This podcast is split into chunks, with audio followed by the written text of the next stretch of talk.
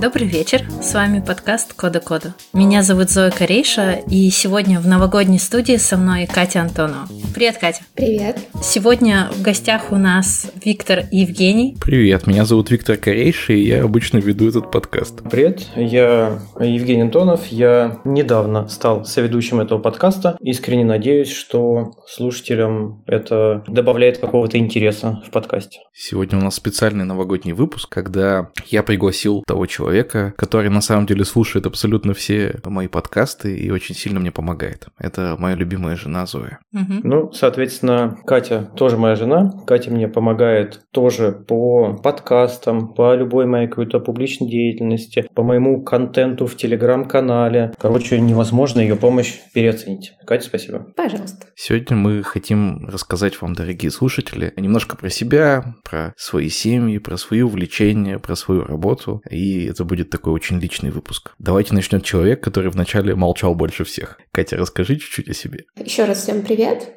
Самая главная моя должность — это Женина жена, и по совместительству его главный редактор. И так получилось, что не так давно мы с Женей еще и коллеги. Он мой начальник, мы вместе работаем Positive Technologies, и я младший фронтенд-разработчик. Надо оговориться, что мы на самом деле были коллегами в другой компании уже давно, и сейчас мы снова коллеги. Спустя какой-то перерыв вот между компаниями мы опять стали коллегами. А еще я знаю, что у тебя тоже есть свой телеграм-канал, и он тоже довольно популярен. Да, и в нем целых гордых 140 подписчиков. Да, я веду телеграм-канал про кино, он называется «Катюх, что посмотреть?». Я там пишу про все, что посмотрела, про кино, сериалы, потому что меня довольно часто об этом спрашивали друзья, и я, чтобы не повторяться, завела этот канал. Это, кстати, частое явление, когда заводишь телеграм-канал просто чтобы не повторять какие-то свои мысли. Я же свой телеграм-канал тоже поэтому завел. Устал одно и то же писать и стал всем уже ссылки давать на телеграм-канал. Вот у Кати та же история. У вас такой прикольный семейный подряд. Ребята, можно вам вопрос? Нет, подожди, сначала ты представься. Меня зовут Зоя. Я к этому вопросу не готовилась. Я думала, я задаю вопросы и ничего не говорю про себя. Я маркетолог в сфере недвижимости, занимаюсь всем подряд, и контекстной рекламой, и SEO, пишу статьи, SMM и так далее и тому подобное. Я жена Виктора, мать его ребенка и ведущая сегодняшнего подкаста. Супер. Много всего, да. Прежде чем мы начнем, мои дорогие слушатели, я хочу сказать, что поскольку это выпуск наоборот, у нас есть к вам несколько очень важных и серьезных просьб. Если этот подкаст вам не понравился, то ни в коем случае не ставьте ему лайк и не подписывайтесь на него. Ну а если вдруг он вам понравится, то, я думаю, сами догадаетесь, что нужно сделать. Но от самого подкаста не отписывайтесь, если он вам не понравился. У меня первый вопрос, ребята.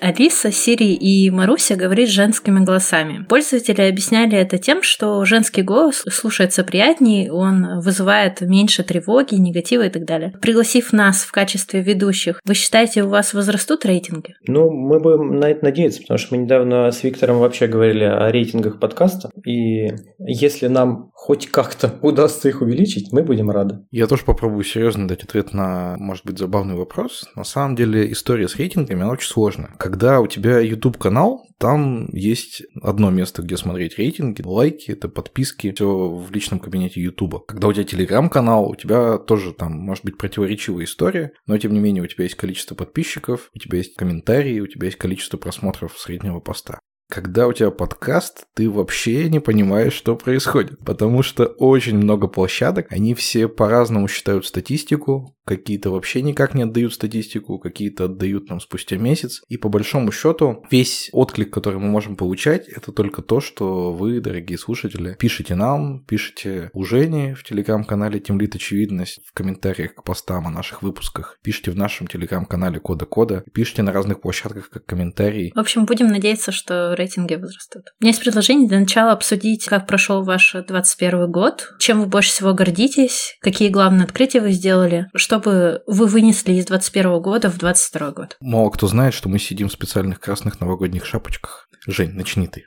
Я просто недавно на этот вопрос уже отвечал там в другом формате. Но, наверное, вот самых два главных урока, которые я за 2021 год вынес, это то, что нужно хорошо и вовремя отдыхать, и всю работу не сделаешь, потому что меня прям очень много работы преследует в 2021 году, и мне прямо в некоторые моменты довольно-таки тяжело становилось. И второй урок, который я извлек уже жизненный и бытовой, что ремонт в квартире – это маленькая жизнь и маленькая смерть. Смерть, ну, как э, для какого-то там капитала, для финансов и немножко какой-то частички души. А жизнь просто он как будто длинную жизнь ты проживаешь, там столько всего узнаешь вообще о жизни, о бытии, о работе с разными какими-то структурами государственными, коммерческими исполнителями, разные квалификации. А если ты вдруг затопил соседей, то это еще и дополнительные шансы показать все свои софт-скиллы, которыми ты, возможно, хвалишься на работе, там, с коллегами, обсуждая какие-нибудь проблемки на работе. Так вот, затопленные соседи – это совсем не рядом по уровню регулирования конфликтов. Такие, наверное, два урока.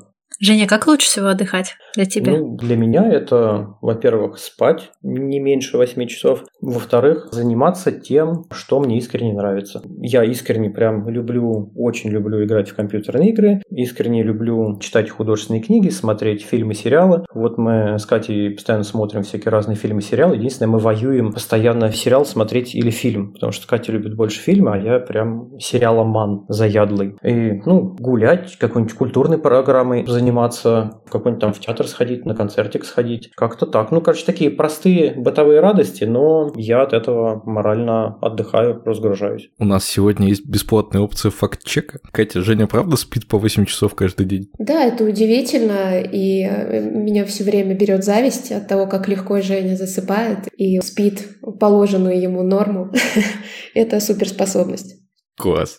Эта суперспособность спонсирована мелатонином. Это позволяет мне прямо супер быстро засыпать. Мне тут один знакомый на днях доказывал, что самое главное съесть киви перед сном потому что он способствует выработке, собственно, мелатонина. Это не рекомендация. Я не доктор и не специалист по киви. Такой кивийная гомеопатия. Не знаю, я представляю что-нибудь приятное. Сразу Например, засыпается. киви. Ну да, например, киви. Зоя, ну что, веди дальше. Ну так ты расскажи, подожди, а ты про наверное, себя не про свой 21 год. Наверное, главный урок, который я для себя вынес из 2021 года, самое важное – это команда, командная работа. Полагаться на конкретных людей важнее, чем на идею, на деньги, на технологии. Если люди хорошие, люди готовы поддерживать, и люди готовы стремиться куда-то с тобой в одну сторону, то это гораздо важнее, чем техническая подкованность. В этом году я такой урок для себя очень серьезный вынес, потому что, ну, были у меня всякие ситуации работы, в том числе с людьми, которые технически крутые, и, может быть, даже и крутые там в плане того, что они могут делать, но просто мне с ними не очень по пути. Вот тот факт, что они крутые ребята сами по себе, не давал мне возможности расстаться с этим человеком и пойти там разными дорогами. А оказывается, что вот это взаимопонимание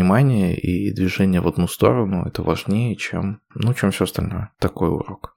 Я надеюсь, что нашим слушателям запомнился 21 год э, появлением подкаста Кода Кода. Ведь, может быть, ты немножко расскажешь, как появилась идея подкаста, ну и вообще название. Ровно год назад от этой записи я придумал идею делать подкаст про IT. Я в конце декабря записал первых гостей, и самый первый интервью, самый первый гость, он до сих пор не вышел ни в одном выпуске, потому что, ну, как-то я немножко с форматом не понял, как-то вопросы не очень удачно задавал. И, в общем, это интервью так и осталось невостребованным. Мне перед ним стыдно, ну, потому что я сказал, что мы же выпустимся, но вот так получилось, что так это интервью и не вышло. А если говорить вообще про идею подкаста, то стоит рассказать о том, что код кода кода – это не просто два одинаковых слова, а это два разных слова на самом деле. Кода – это специальное место в музыкальном произведении или, может быть, в балете, такой постскриптум. То есть есть там основная форма симфонии, например, три части симфонии, а есть кода в конце. И вот эта кода, она, во-первых, в конце, а во-вторых, она может быть какой-то вот такой особой формы, она может отличаться от канонов, она может там затрагивать тему, которой раньше не было. Так вот, у нас кода кода, то есть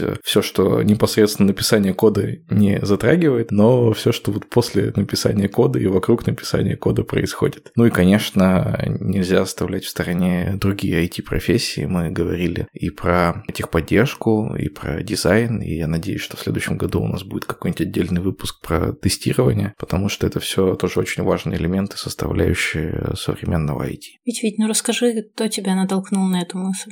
этого названия гениально. Конечно, на все мысли в моей жизни меня наталкиваешь ты, любимая жена. Вот эту главную фразу вставим в подкасте. А, Женя, я знаю, что тебя звали с ведущим в другие подкасты, ну и там что-то не сложилось. А у меня такой вопрос. Сколько секунд ты думала, чтобы согласиться быть ведущим в Кода-Кода? Да, практически нисколько. Почему? Потому что, несмотря на то, что я к тому моменту немножко потерял веру в людей, которые предлагают и потом ну, сливаются, я уже с Виктором один раз сотрудничал, он меня а, приглашал в первом сезоне в выпуск про удаленную работу. Мне очень понравилось с ним работать вот в качестве гости подкаста. Понравилось, что все обещания, которые Виктор делал, все договоренности, которые у нас были, он все исправно вовремя исполнял. И то, как он монтировал, вообще прям выше всяких похвал, а, потому что я же набуробил целый час, а вышел выпуск, где полчаса я складно рассказываю. И причем не было выкинуто ну, ничего такого, чтобы я хотел потерять. Вот, и ну, я подумал, что да почему бы нет, все хорошо, классно работали, почему бы не попробовать. Меня сейчас предложение разобраться, кто из вас лучше разбирается в выпусках второго сезона Кода Кода. Сейчас я буду вам зачитывать небольшую цитату из выпуска, а вам нужно будет рассказать, из какого она выпуска. Когда сам не видишь смысла в работе, продукте, который ты делаешь, это морально тебя угнетает. Ну, это про выгорание. Витя, твоя А мы на скорость, да? Блин, я проиграл, получается. Не-не, уже не неправильный ответ. а Неправильный ответ? Я тоже думал, что это про выгорание. Нет. Похоже, мы сдаемся. Это секс, знакомство и казино. Про спорные профессии в IT. Герой рассказывал с посылом, что его морально угнетало то, чем он занимается. То, что обманывает людей. Блин, вот, Вот. это вопрос вообще с заковырочкой. Да, сейчас простое. У тебя утро, у меня поздний вечер. Как работать? А, ну это про США, это понятно, раз Да. разница во времени. Видите, тебе один балл. Мы, кстати, когда этот выпуск писали, ну, собственно, я эту разницу во времени полностью испытал на себе, но мы договорились о времени по Тихоокеанскому времени. Я вот до этого в жизни не договаривался, есть такой Pacific Time. И я, естественно, загуглил, когда это Тихоокеанское время, посчитал свое местное время и ошибся на час. И, в общем, этого выпуска, ну, могло бы не случиться, если бы герой еще раз не написал и не переспросил, все, там через час начинаем. Я такой, да, конечно, начинаем. А сам еще вообще не в зуб ногой, естественно. Всегда есть люди, кто умнее тебя, и пойти к ним совсем не зазорно. Ну, это про обучение. А, нет, это про менторинг, про менторинг это. Да. Женя, а ты? Ну, так а что ты, ты уже сказала, да, я такой, типа, ну окей, ну про менторинг, про... ну, я просто что-то как-то не среагировал, не знаю почему, зад- Ладно, ладно. задумался. Давай, э, Витя, заткни уши. Ты программист, почини мне чайник. Ну, может быть, про курсы? Да, да, это оно. Да.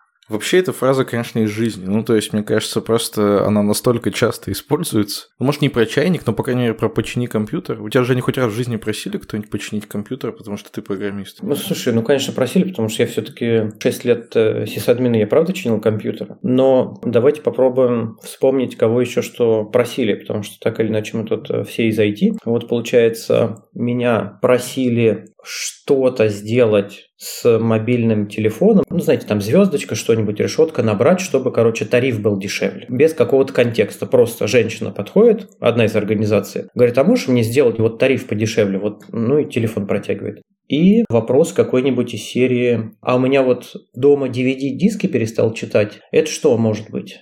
Вот какие-то такие. А меня просили, например, взломать контакт. А, слушай, по этому поводу, да, у меня же тоже была история, когда меня один мужик а, спрашивал, что если я программист, а я на самом деле тогда был просто сисадмин, могу ли я написать программу, которая позволяет всегда выигрывать в игровых автоматах? А г- где она запускаться-то должна была? На, на этих самых Ну, автоматах? Где ну, типа Просто дом, дома у себя на компьютере. Может, так бесконтактно подходишь к игровому автомату и всегда выигрываешь. А я только начинал заниматься разработкой, и меня попросил товарищ написать программу, которая в игре Lineage, по-моему, будет, значит, зарабатывать ему деньги, потому что там какие-то очень простые у него алгоритм действий, куда там надо ходить, куда тыкать, и вот надо было такую... Но если это был бы бот, который на компьютере, то значит не работает, поэтому эта программа должна была мышкой дергать.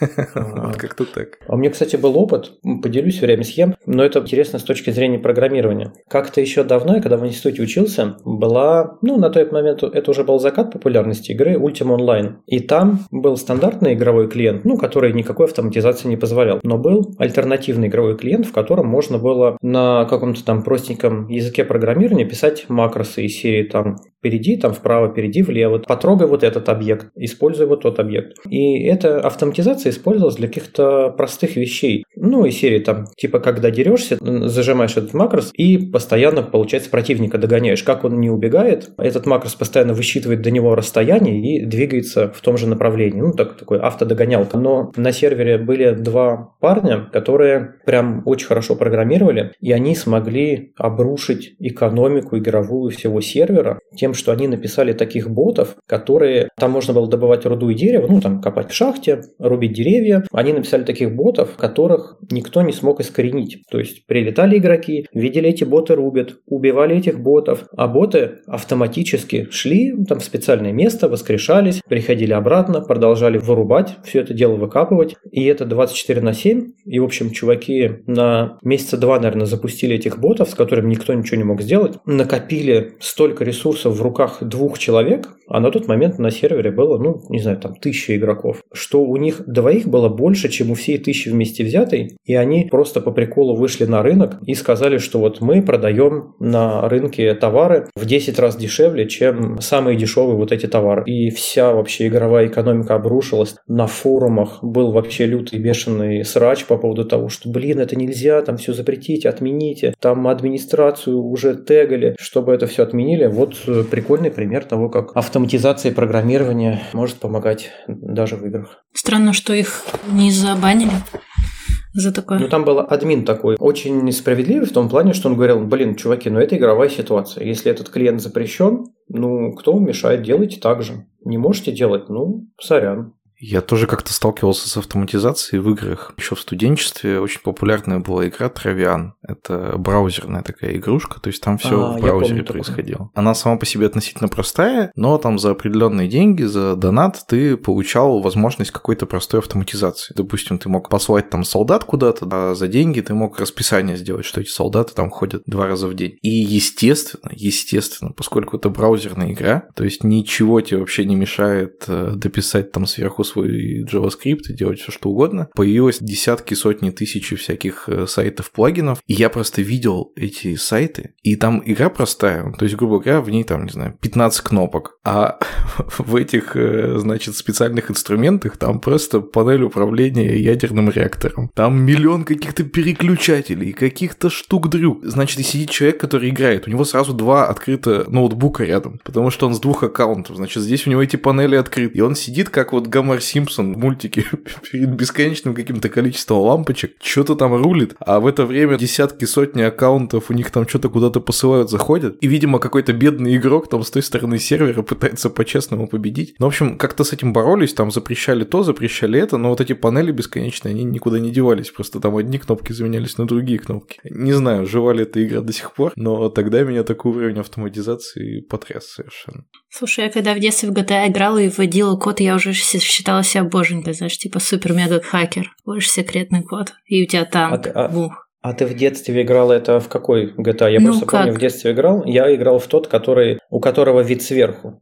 Ну, это вот это... первый, да, второй, второй, второй. Сверху. Я да. тоже во второй. Да. второй. А потом Сан Андреас. И, и когда постарше мне мама купила диск, типа CD-диск, и там можно было ходить э, к телочке, к отдельной линии. Ты просто ходишь к телочке, просто так. Вот. Это было очень странно. А вот у меня, кстати, Катя вопрос. Вот, Катя, ты как э, начинающий фронтенд-разработчик, джуниор, какие к тебе были, может быть, необычные вопросы по поводу того, что ты программист? Были ли такие вообще? Ну, конечно, да. Причем Учитывая, что я действительно начинающий программист, это особенно смешно получать такие вопросы. Но самый популярный, наверное, который, с которым каждый сталкивался так или иначе связанный с IT, это «сделай мне сайт», причем какой-нибудь типа ламоды такой. Супер классный, э, уникальный такой дизайн. Просто ты же программист, ты сделай. А если не можешь сама сделать, может быть, вы с Женей вдвоем сделаете. Вот, это прям самое популярное. Ну, а вообще, да, тоже настрой телефон, помоги поменять тариф, помоги с приложениями, почему у меня снимаются деньги на приложения, которых я вообще впервые в жизни вижу. Ну, это в основном мамы, старшее поколение какое-то, конечно. Но больше всего меня удивило недавно знакомая, с которой мы мало общаемся, и недавно она объявляется просто спустя очень долгое время, как мы с ней не общались, и она вспоминает про меня и начинает мне писать э, именно заходя с этого конца, что ну ты же программист, и вот не можешь мне подсказать, сколько стоит продвигать в Инстаграм вот свой аккаунт. в умах людей это все вообще одно и то же, сайты, СММ, эм эм, но это больше всего, чаще всего путают. То есть там ВКонтакте группу мне сможешь вести. Ну, теперь ты знаешь, что это надо ГЗО отправлять. Не-не, ко мне тоже не надо. Ну, только если застройщики. У меня тоже вопрос Катя есть. Меня Витя периодически берет на всякие айтишные конференции, и там есть девчонки, которые чисто ходят э, на конференции, чтобы познакомиться с мальчиком-айтишником, выйти замуж. Как это быть женой айтишника? Я не знаю, рассказывать про тот случай или нет. Да-да-да, давай про тот случай. Что за случай? А я даже пока не понимаю, о чем речь. Как раз мы в Тинькофф пошли э, на конференцию, которая Тинькофф устраивал. Короче, я даже не помню, на какую она была тему, потому что Э, это было очень далеко от того, что я делаю что я вообще понимаю. Но Жене было скучно одному идти, и он позвал меня. А я как-то особенно не ходила на конференции, подумала, да почему бы и нет.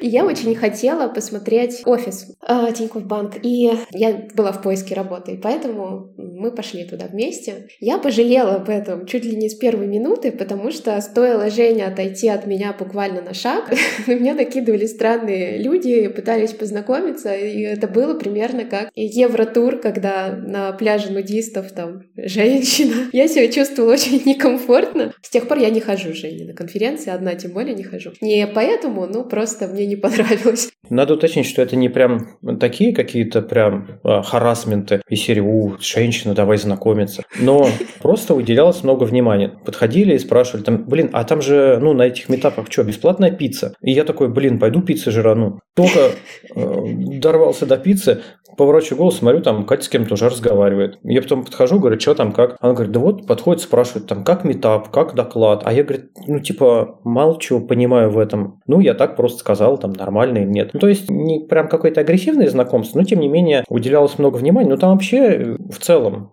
на таких метапах почему-то мало было женщин. Мы сейчас, конечно, гендерную тему не будем разжигать, но мало было женщин, это правда. Давайте лучше тогда остановимся, потому что нам потом накидают потом за эти э, да. дискуссии. Ну, вообще, самая главная подстава была в том, что я никогда не ходила, и когда меня Женя уговаривала с ним пойти, я спрашивала, ну, типа, а если кто со мной заговорит там на эту тему, я вообще не понимаю, о чем там эти доклады. И он говорил, да ты что, да кому ты там нужна, там никто не будет. Ну, типа, это все время проводится, зачем там с кем-то просто разговаривать, если ты сама не хочешь. И только он отошел, и меня начинают спрашивать про доклад, и он отошел. Я думаю, блин, да что за подстава, он обещал, что я никому не нужна. Вот, и причем как доклад? Я говорю, ну, хороший доклад. А что особенно понравилось? Я думаю, да елки-палки, да зачем же ты меня сейчас так заваливаешь? Вот, это была смешная ситуация. А там доклад был про какую-то жесткую девопсную автоматизацию. Я просто вспомнил, как мы, Зоя, с тобой тоже ходили на метап, и тоже там были какие-то доклады более хардового уровня, чем изначально заявлялось. Но я еще обратил внимание, что ты очень сильно стеснялась кушать тарталетки. Ну, там же всегда есть что-то вкусненькое, да, на метапах там. Именно так же нас туда затягивают. Конечно. Бесплатная еда – это самое увлекательное в метапах. Вот, а Зоя очень стеснялась. Я говорю, нет, ты положи мне, вот не, не надо. Но если принесешь тихонечко, вот чтобы никто не видел, что ты мне принес тарталетку вот тут на заднем ряду, дай мне, я откушу кусочек. Блин, вот я, конечно, этого не понимаю. Идти на метап и стесняться есть там еду. Зачем же туда вообще ходить? Я тоже не знаю, зачем. И, несмотря на то, что ты, Женя, пытаешься избежать этой темы, может быть, я вырежу, но сейчас я должен спросить. Я читаю чат в твоем телеграм-канале. Не каждый раз, но периодически я пытаюсь прочитывать до конца. И вот когда там длительные обсуждения происходят, я прямо видел, как у Кати спрашивают, замужем ли она. Как ты к этому относишься? Да нормально отношусь, ну спрашивают и спрашивают. Она отвечает. Ничего такого в этом не вижу. Тем более, ну, это было же фактически один раз, это какое-то шальное было обсуждение. Ну, короче, я тут ничего плохого не вижу, если это не переходит какие-то этические границы.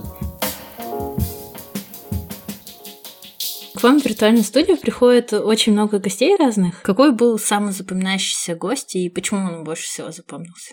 Ну что, Жень, ты начнешь или я? Я двух хочу назвать. Давай. На самом деле, я бы назвал и четырех, но я просто не хочу э, спойлерить следующие выпуски. А так, двух, которые уже в выпуске вышли. Это, конечно, Вадим Макишвили, которого я безмерно уважаю и ценю, и каждый год пересматриваю его доклады. И второй выпуск, и это был первый сезон, и это Андрей Сибрант. Я прям офигел от того, что Сибрант э, пришел в гости, я прям увидел выпуск, и даже отдельно Виктору написал. Ну, мы к тому времени не общались, мы только, ну, один раз а, записали подкаст, и все, я ему там написал, респекнул, говорю, ничего себе, ты смог Сибранта к себе затащить в подкаст, там вообще супер круто.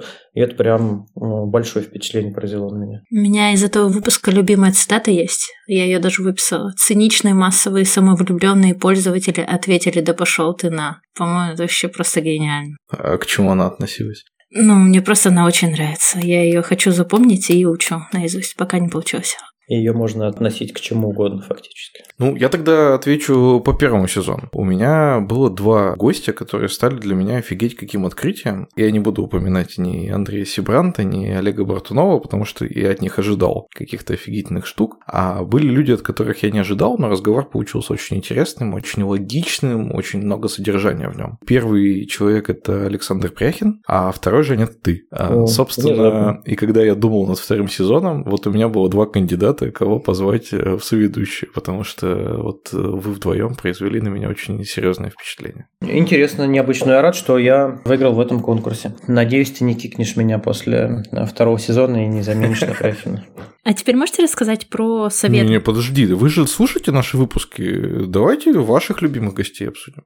Ну, так у меня такие же. Ты меня когда спрашивал, кого позвать соведущим, я также тебя назвала Александра и Женя. Катя, а ты же слушаешь наши выпуски? Да, практически все. Ну, я начала слушать, естественно, с выпуска, где Женя участвовал, потому что он мне дал послушать и сказал, можешь послушать только меня, ну, как, как обычно, собственно, чтобы точно понять, что все нормально. И я скажу, что я подслушала и дальше Жень, то есть я весь выпуск прослушала, потому что я так редко делаю, потому что у меня есть свои подкасты, и мне хочется свои тоже слушать. Но мне так понравилось, что меня прям затянуло, и я прослушала весь, и мне очень понравилось. Да так я, конечно, тоже, как и Женя, выделю Макишвили, потому что ну, это человек, которого я тоже уважаю и смотрела его доклады. И было очень интересно узнать о нем с другой вот еще такой интересной стороны, как он о себе рассказывал, и о книге. Супер. У нас э, получается попарное предпочтение, да?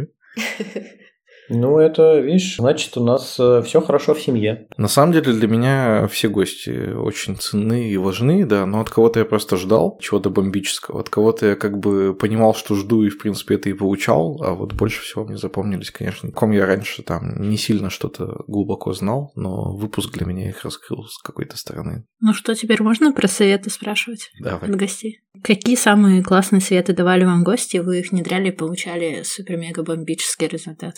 У меня есть ответ. Для меня самый главный совет, который я прям воплотил, вообще я довольно много советов пытался воплотить из э, подкаста, причем некоторые из них вообще не попали в выпуски, а остались чисто для меня. Вот у меня в этом плане преимущество. Но самый главный совет, который я воплотил и который мне очень сильно помог, это был совет Андрея Рышкина о том, как проводить one-on-one. Когда ты говоришь с своим сотрудником один на один и пытаешься обсудить с ним проблемы, обсудить с ним точки роста. Я знал об этой практике, но совершенно не умел этого делать. И вот Андрей Рышкин, во-первых, посоветовал мне это делать и делать регулярно, а во-вторых, он перечислил конкретные вопросы, конкретные темы, о которых стоит говорить. С этого началось мое вхождение в эту практику. А, я не могу сказать, что мне прям что-то какой-то конкретный совет запомнился, я его внедрил и стало супер-бупер.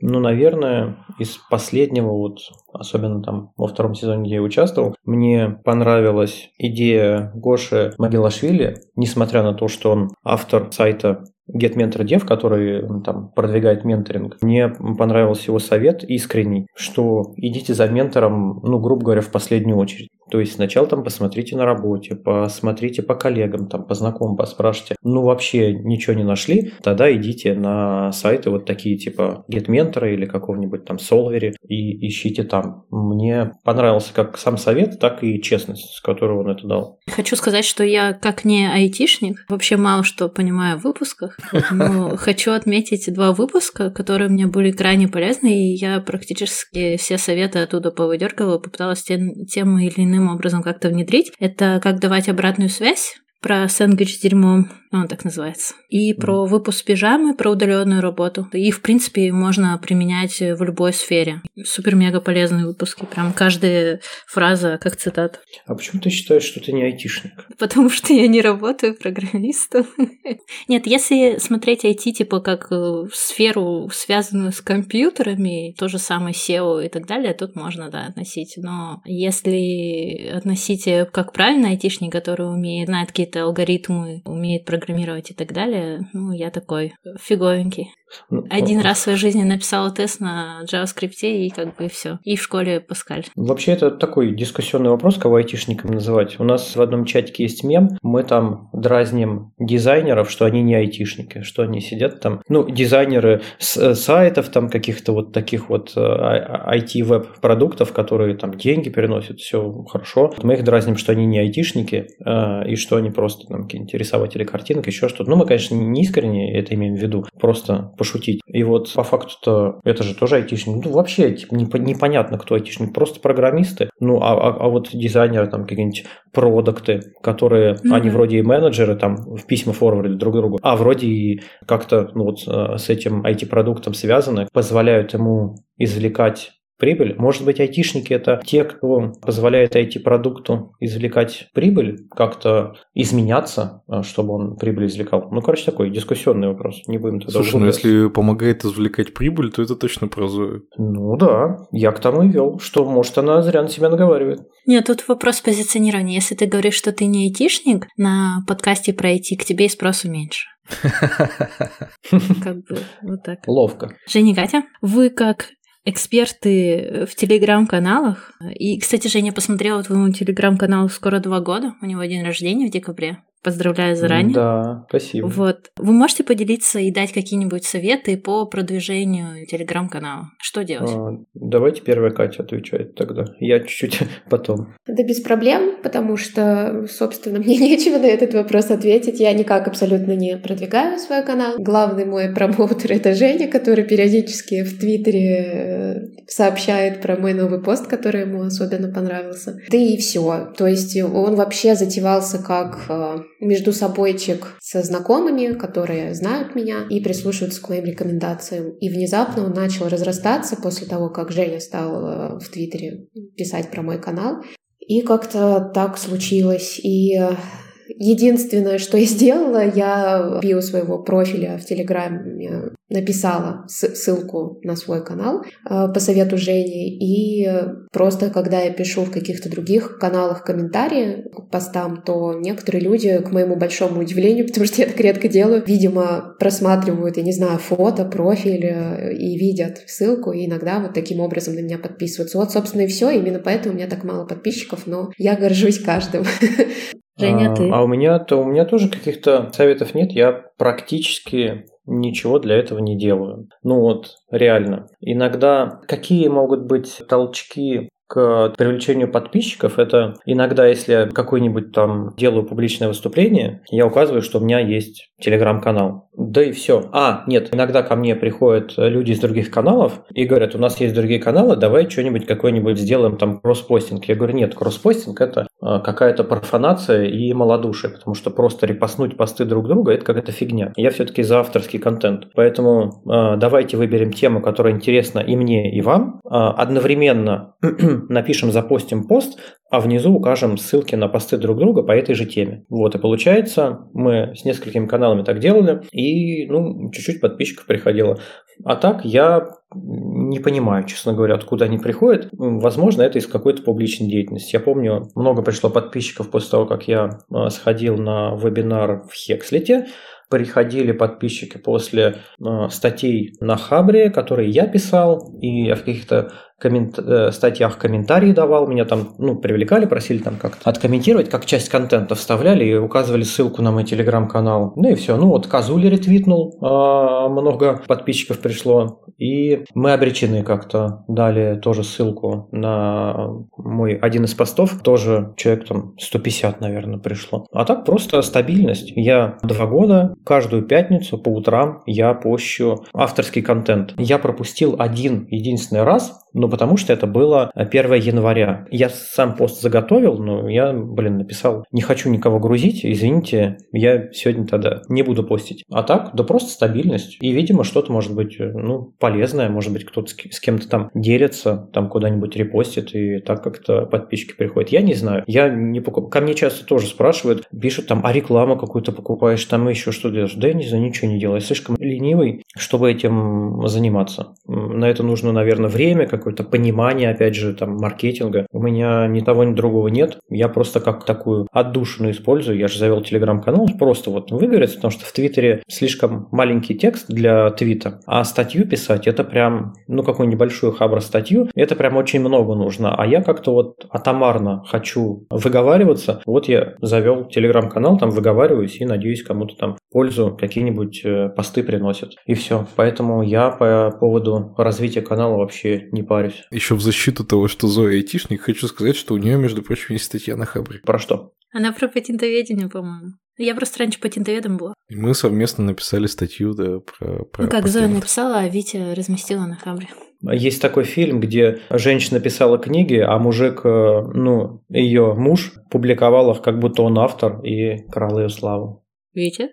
Вся твоя слава теперь моя. Жень, Кать, вот вы вместе, ну, оба ведете телеграм-канал, говорили, что смотри, смотрите вместе фильмы, делаете ремонт. А что вы еще любите делать вместе? Кать, ну, наверное, тебе слово. Ну, Женя уже упоминал, что мы вместе играем. Это почему-то многих удивляет. Принято, что, например, муж играет, а жена бесится по этому поводу.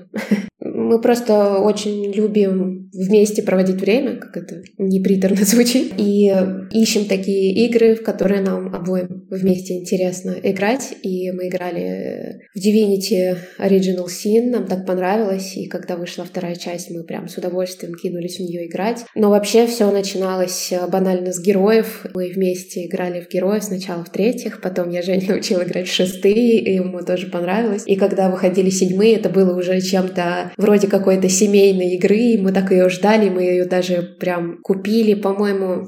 Прям сразу, в день релиза сразу, да. купил в Steam. То да. есть она там была еще с багами даже, и не особо нам понравилось, у нас еще не сильно компьютер тянул это все дело и всю эту красоту, но мы прям так ждали. Ну и еще у нас есть старая, очень олдовая онлайн-игрушка Ragnarok онлайн, и мы в нее играем. И вот каждый, кстати, Новый год у нас есть традиция. мы заходим вечером туда, в эту онлайн-игру, игру. А, там всегда очень классно украшают локации к Новому году, ставят рождественские елки, снежок падает, все так прикольно, миленько. Мы вокруг елки там тусуемся с остальным народом. Это какая-то корейская игра, она такая вся няшная. В 12 часов там начинается безумие, начинают вызывать каких-то супер боссов, которые нам не под силу, там все просто начинают умирать вокруг этой елки. Кто может воскрешать, воскрешает. Это такая вакханалия смешная. И вот каждый год мы реально куранты бьют, мы поздравляем друг друга с Новым годом, там у нас уже игра на готове, и мы бежим к экранам смотреть, что там происходит, потому что что это каждый раз сюрприз, и это очень прикольно. Какая милая рождественская история. Сначала все вокруг елочки, а потом кровь. Ну, все умирают, да. Да.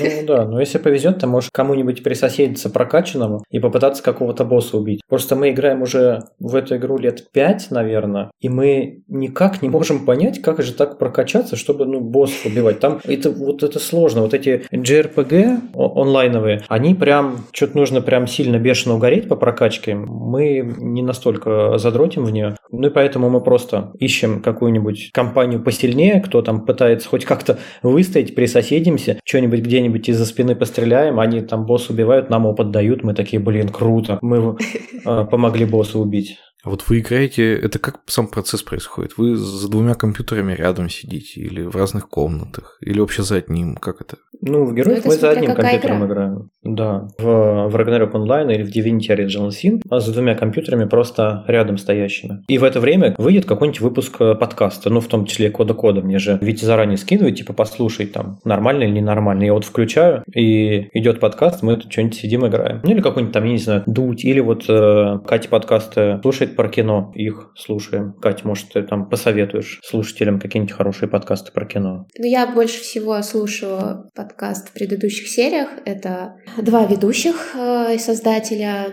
Лиза Сурганова, главный редактор кинопоиска, и автор телеграм-канала «Запасаемся попкорном» Иван Филиппов. Я в основном слушаю его. А остальные, так или иначе, ну, там, перехватываю, можно сказать. То есть не сказать, что я прям такая поклонница и прям каждый выпуск слушаю, а вот в предыдущих сериях слушаю все. А мне очень нравится поэпизодный клан. Там сценаристы про сценарное дело обсуждают. Прикольный подкаст. Ведь это немножко расскажешь, чем мы занимаемся вместе. Я очень люблю настольные игры. Мы часто играем в настольные игры. Обычно мы зовем еще кого-то, но иногда и вдвоем во что-то играем. Нам сейчас вот последнее время очень нравятся игры, которые одноразовые. То есть ты там играешь всей командой против самой игры и проходишь какой-то сюжет. Но когда ты один раз его прошел, второй раз уже это бесполезно, потому что ты, в принципе, все знаешь и помнишь. Я как-то раньше такие игры не понимал, потому что думаю, ну блин, ты купил коробку, чтобы один раз поиграть, ну или там даже пять раз, если там пять сюжетов поиграть и выкинуть. Но в реальности очень много настольных игр, где ты купил коробку, чтобы пять раз поиграть, и дальше она лежала на полке. Поэтому в том факте, что она как бы одноразовая, на самом деле ничего страшного нет. Вот сейчас у нас есть игра, она называется «Тайны Аркхема» по Лавкрафту. Ну, вообще там много игр по этой вселенной существует, но вот именно эта «Тайна Аркхема», она вот такая одноразовая. Там, по-моему, семь сюжетов, и мы три прошли, и вот у нас еще четыре. Нас ждут разгадать загадки, таинственные убийства и вот что-то такое. Там сюжеты из разряда женщину нашли раненой, у нее дырка в животе, и Не, ну, оказалось... ну, зачем ты рассказываешь? А вдруг кто-то поиграть захочет? Не надо. Мы тоже, в принципе, ну, небольшие фанаты настолок. Вот у у нас есть Imaginarium, мы в Imaginarium любим играть. У меня когда-то был Манчкин, но мы одну партию поиграли, и, в общем, мне пришлось его отдать. Потому что Катя сказала, я с тобой не буду больше в Манчкин играть. А у меня тоже есть такие игры, в которые со мной никто не играет. Ну вот, ну просто Манчкин, вот кто играл, тот знает, что суть в том, чтобы победить, чтобы всем свинью подложить, самому победить. Поэтому я вхожу в раш, я прям очень неп- неприятным становлюсь во время этой игры. Ну вот, пришлось с ним расстаться. Что самое забавное, эта игра, это же пародия на ролевые игры вообще-то, на настольные ролевые игры, на D&D и подобные. Но, несмотря на то, что популярность настольных ролевых игр в России не такая большая, почему-то Манчкин прямо занимает топы-топы, и в него играют все, кто даже вообще про настольные ролевые игры не слышал. Ну, у него очень крутой геймплей. У него куча разных версий этого Манчкина, каких-то разных колод там дополнительных. Причем э, некоторые колоды друг другу подходят, то есть вы можете собрать две колоды вместе и вот такую вот расширенную версию играть. Это действительно прям супер классно продумано. Но требует такого, короче, нервов крепких. Я просто большой любитель настольных ролевых игр. Зоя со мной в них не очень играет, но я и играю, и веду. Когда там в школе еще в институте было побольше времени, я вообще там каждую неделю играл. Сейчас, к сожалению, так часто не получается, но сам факт мне очень нравится.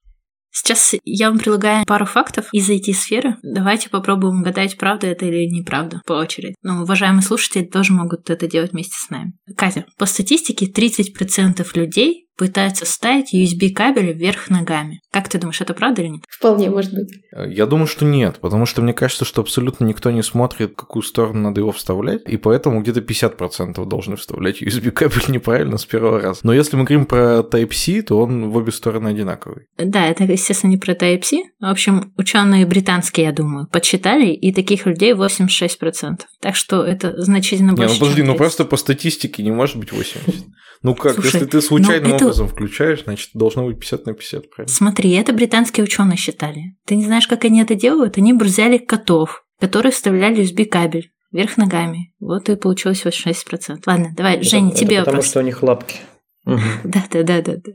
Программистов, кстати, очень часто котами называют. Даже книжка есть «Как пасти котов». Мне кажется, кто-то из наших гостей даже ее... А, еще же не советовал. Женя, Так, а на что- самом первом логотипе Apple был изображен сидящий под яблоней Исаак Ньютон. Над ним нависает э, вот-вот готовое упасть яблоко. Я думаю, правда. Да, так А- и есть. А потом кто-то откусил это яблоко. Сам же Ньютон откусил. Такая эволюция была. Сначала оно нависает, потом оно падает, потом он берет, кусает, и потом Ньютона отбрасывает. Там, правда, офигенский такой логотип, ну, он прям как картина прорисован, но они быстро от него отказались, потому что это, представьте, на телефон или куда-нибудь нанести, это же задолбаться. Да, а сзади макбука была такая картинка светящаяся. Витя, первое электронное письмо было отправлено почти за 20 лет до создания интернета. Ну, я не помню точный срок, но точно это было до создания интернета. И это же было слово логин, но дошло только, по-моему, буква L. Какая-то такая история про первое электронное письмо. Да-да, это сделали Министерство обороны США. Они связали четыре компьютера для обмена информацией. Вот, и по ним можно было письмо отправлять электронное. Ну, но, но дошла одна буква, и они такие, ну, нормально, засчитаем. Катя, выявлена самая популярная социальная сеть среди миллионеров Арабских Эмиратов. И это Твиттер. Как ты думаешь, это правда? Я думаю, что нет. Это правильный ответ. Действительно, это Facebook. Ну, просто все мы знаем, что в Твиттер мы приходим деградировать. Вряд ли арабские вот эти богачи ходят деградировать в Твиттер. Не, просто им так коротко не описать свое состояние. Ну, в смысле, там, машину, Porsche и так далее. Им приходится целые посты в Facebook публиковать. Женя, давай, последний для тебя. 97% людей вводят слова в Google только для того, чтобы понять, правильно ли они пишут. Я думаю, это тоже британские ученые считали. Ну, я не думаю, что 97%. Я думаю, что это неправда. Но я вам признаюсь, что я иногда тоже так делаю. Я тоже так делаю. Я думаю, все так делают. Ну, по подсчетам британских ученых это правда. Хоть кто-то. Ну, значит, не все, а 97%. Да-да-да. Я все Вот интересно, те 3% они более грамотные или просто им пофигу? Не, у них просто компьютер стоит на словарике русского языка, они его достают так. чу-чу-чу. А я вот, кстати, проверяю в основном как раз не русские слова. А Ну я, и зря. Я как раз твои тексты сегодня правила, стоит попроверять. Это жестко было, да.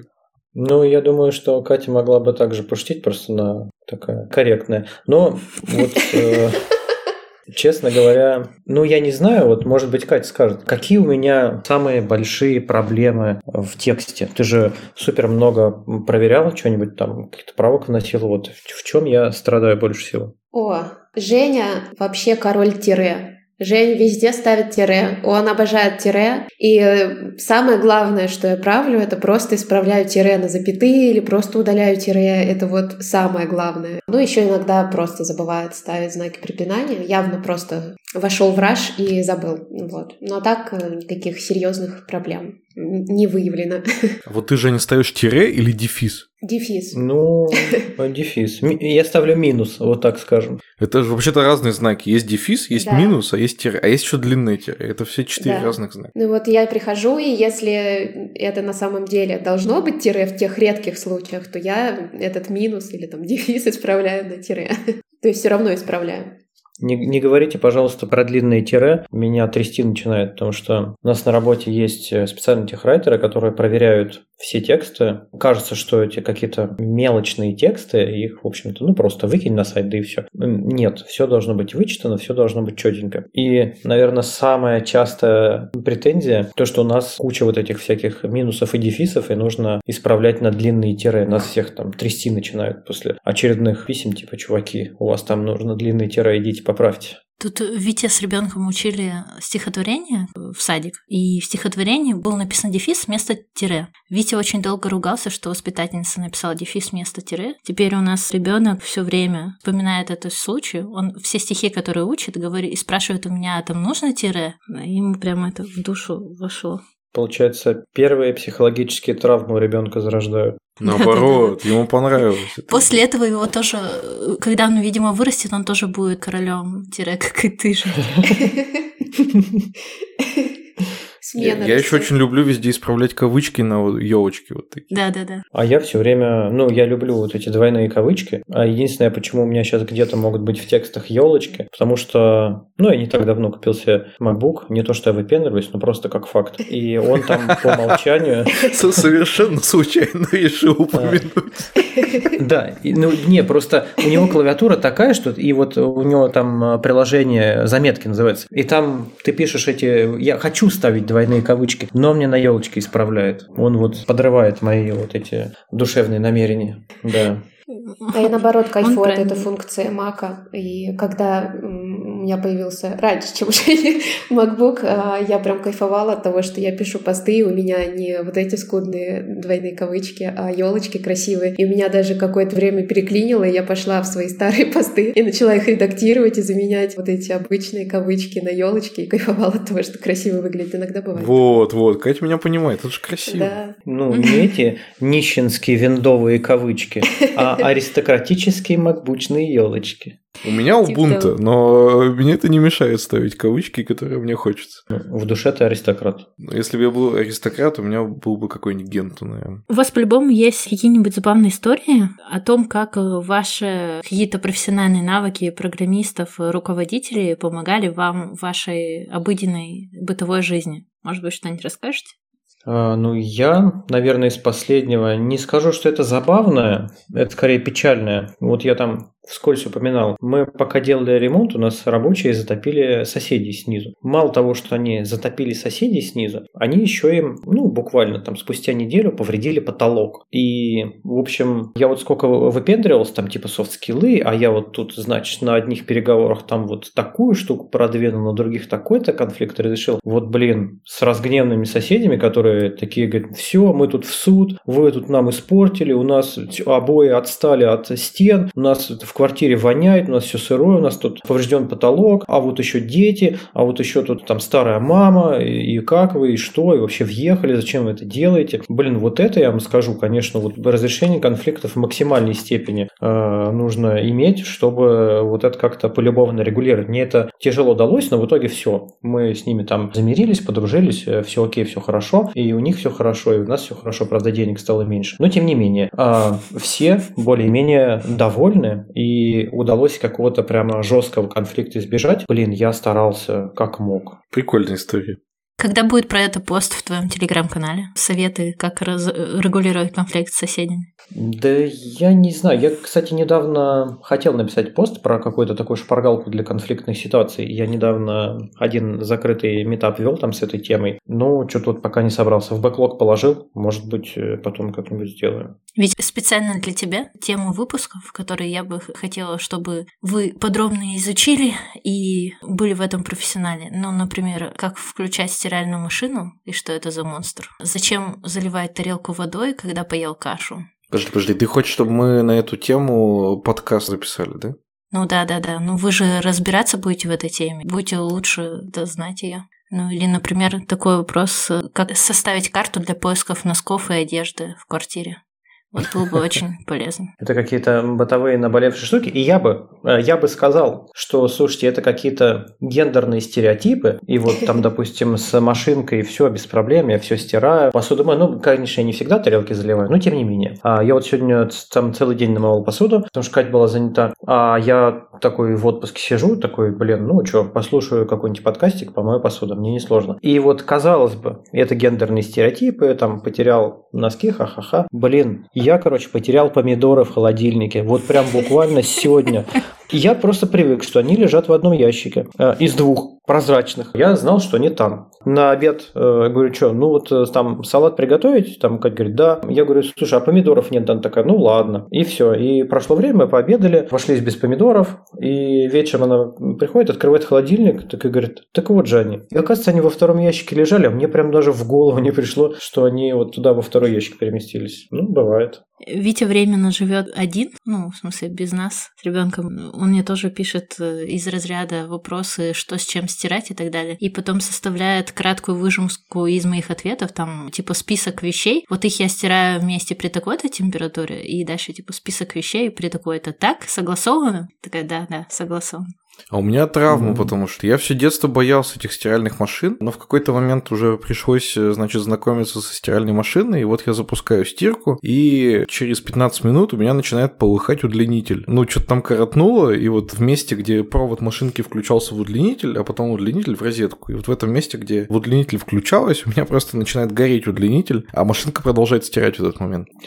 И, и, и плавится. Вот, ну я, естественно, там все быстро вырубил, как-то чего-то это все в порядок привел, но вот тех пор я лет 10 э, точно стиральную машину не трогал. Думаю, да ну его нафиг, чё я э, буду лезть к этой стиральной машине? Теперь ты должен быть еще предупрежден, коль ты там один на один с этой стиралкой проклятой остался, что не каждый порошок подходит. Но, насколько я понимаю, просто видел некоторые фотографии, если засыпать туда неправильный порошок, то у тебя может оказаться супер дофига пены, лезущей изо всех э, там каких-то раковин, унитазов и, и вот этого всего. Короче, это какая-то опасная опасная тема, ты там на всякий случай уточни. Я страшно боюсь стиральных машин. Да, кстати, посудомоечных машин я тоже боюсь. Мне вот проще руками помыть посуду, потому что, ну, блин, страшно эту штуку включать, мало ли что. Там же все максимально просто. Кстати, про это есть э, история. Мы с Катей, несмотря на то, что мы молоды душой, но мы иногда действуем как деды. Когда мы переехали в Питер, мы въехали в квартиру с посудомоечной машиной. У нас никогда не было раньше посудомоечных машин. И мы немножко, нам сложновато иногда делать к себе усилия, чтобы разобраться в чем-то новом. И мы такие, да блин, что это посудомоечная машина? Сейчас мы руками помоем, что мы типа не можем руками помыть? И в общем мы как дурачки мыли месяц, а потом такие, ладно, все, давай, вот там типа решительным усилием воли давай разберемся, как работает посудомоечная машина. Все, э, разобрались, там какое-то обслуживание базовое стандартное там сделали. И потом мы так прикайфовали от этого, что мы полтора года жили счастливо э, с этой посудомоечной машиной. Она прям очень много сил, времени и нервов нам экономила. Ну и воды, кстати. Потом мы переехали, сейчас вот уже два года живем в другой квартире, где нет посудомоечной машины. И все эти два года мы не можем отпустить боль утраты э, посудомоечной машины. И вот сейчас уже в своей квартире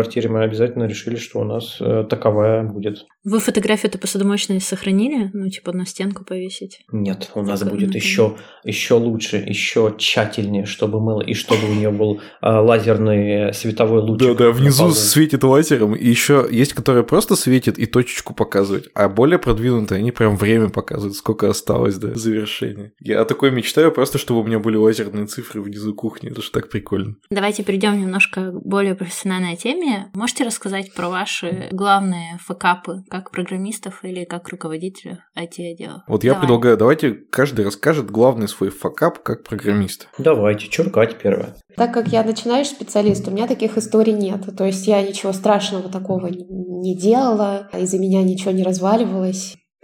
Так что в этом плане все нормально, я просто работаю под присмотром, и я еще из тех людей, которые 77, наверное, раз отмеряют, прежде чем отрежут, и я все время все перепроверяю по тысяче раз. Но э, когда я работала контент-менеджером до фронтендерства, у меня бывали случаи, когда я не очень хорошо понимала, как это все работает, и, например, я заполняла, ну там, в админке, например, Bittrex, э, товары в интернет-магазине, который обслуживала студия, в которой я работала. И, например, меня попросили или там в какой-то акции, чтобы участвовали товары, там надо их перенести в админке, там в другой какой-то раздел. Ну, мне сказали, и все. А для того, чтобы их перенести, надо из другого отдела удалить. Например, бывали случаи, когда я удаляла в разделе, меня звали обедать, и я уходила обедать, и потом ко мне прибегали разъяренные начальники и говорили, что так делать нельзя, потому что в интернет-магазине часть товаров теперь вообще отсутствует, они как бы скрыты теперь, и я их не перенесла, то есть я их просто удалила и с чистой совестью удалилась обедать. Вот.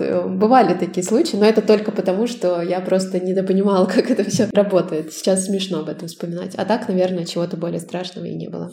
Слушай, на самом деле, чем больше у тебя возможностей, тем более серьезные факапы. Потому что я тоже работал над интернет-магазином, но уже как программист. И я как-то удалил боевую базу данных на боевом сайте целиком. Ну, просто у меня было открыто несколько окошек в терминале, и я вот не туда ввел соответствующую команду. Я не знаю, сколько ты товаров, например, удаляла, а я вот удалил 60 тысяч за один раз. И полного бэкапа, короче, этой базы не было. Было несколько снимков, было там типа двухнедельной давности копирование на тестовый сервер, но полного нормального бэкапа, который можно было восстановить, просто не существовало. Но эта история научила мое начальство делать бэкапы.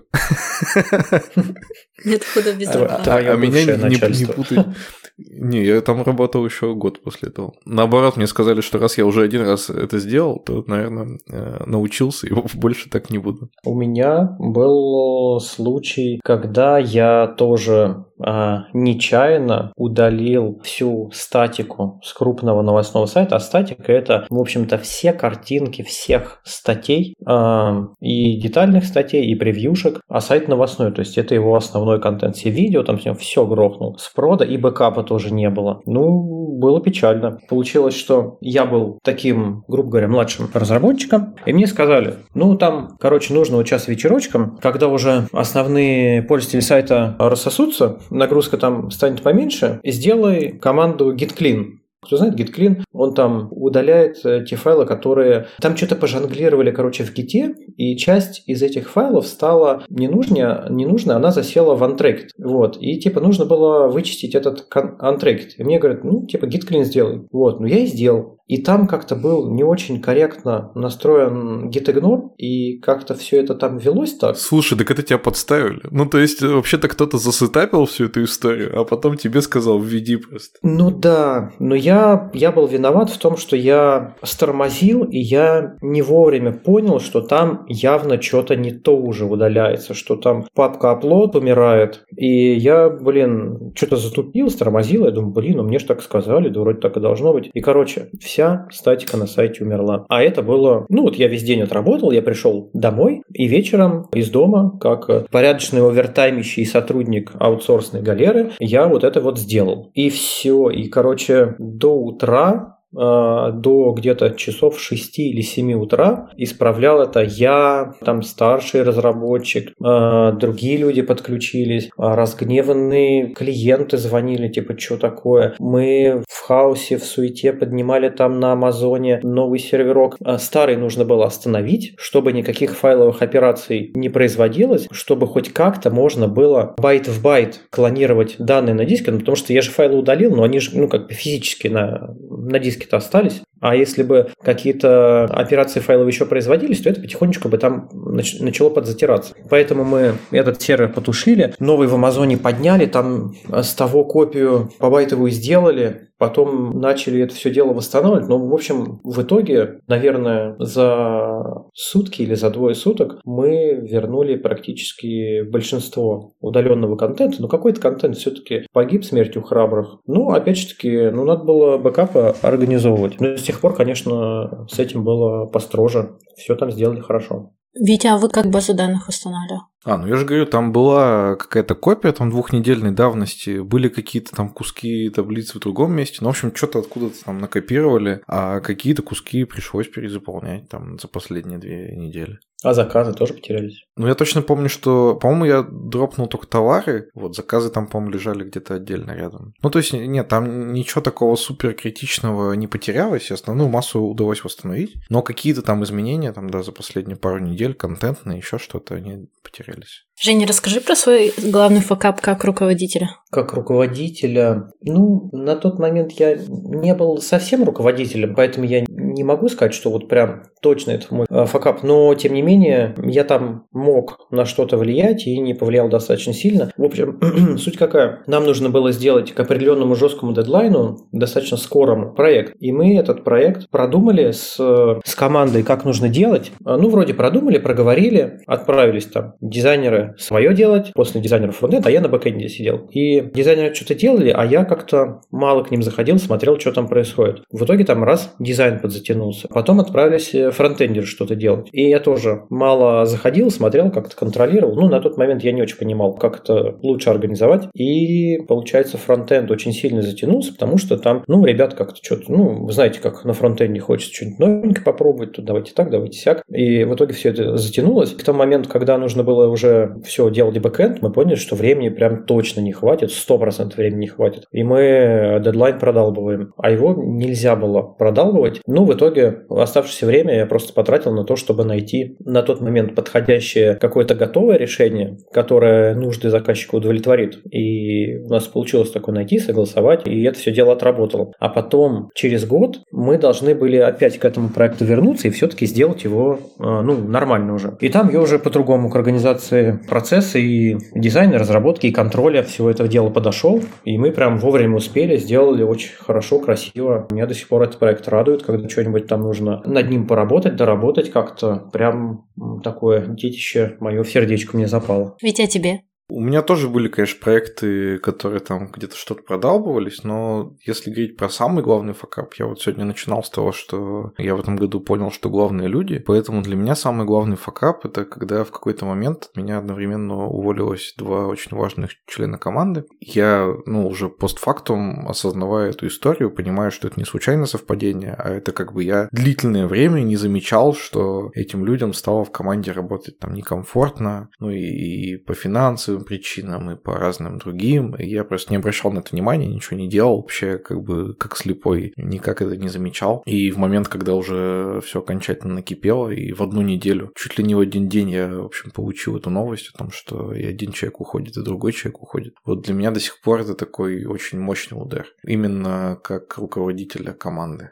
А ты можешь дать пару советов, как вообще смотреть вот на людей, чтобы понимать их настрой, настроение? Готовы ли они остаться в команде? Самый главный совет – это, в принципе, смотреть. Ну, то есть, э, не надо думать, что люди – это какой-то ресурс, который вот типа есть и есть. Там вот как есть, там, не знаю, кусок земли, да, или есть там слиток золота, он лежит и лежит. А с людьми так не работает, потому что ситуация меняется, время идет, люди растут там как профессионалы, у людей там меняются амбиции, у тебя меняется ситуация, и ты там начинаешь э, больше, например, грузить тех же самых людей. Вот особенно, когда человек делает, а ты дальше грузишь, и он тоже делает, а ты, ну, еще тогда ему накидываешь, и он тоже делает. И, ну, тебе-то вроде кажется, что все хорошо, если ты на этого человека внимания особо не обращаешь. А человеку-то как-то в какой-то момент уже не очень прикольно становится, особенно если он такой ответственный и, ну, в общем, все на себя это дело брал, да, но в какой-то момент просто стал брать на себя столько, что невозможно так жить долго. Ну, так вот, проклятые капиталисты душат рабочий класс. Мы с вами раскиданы по разным городам. Питер, Москва, Екатеринбург.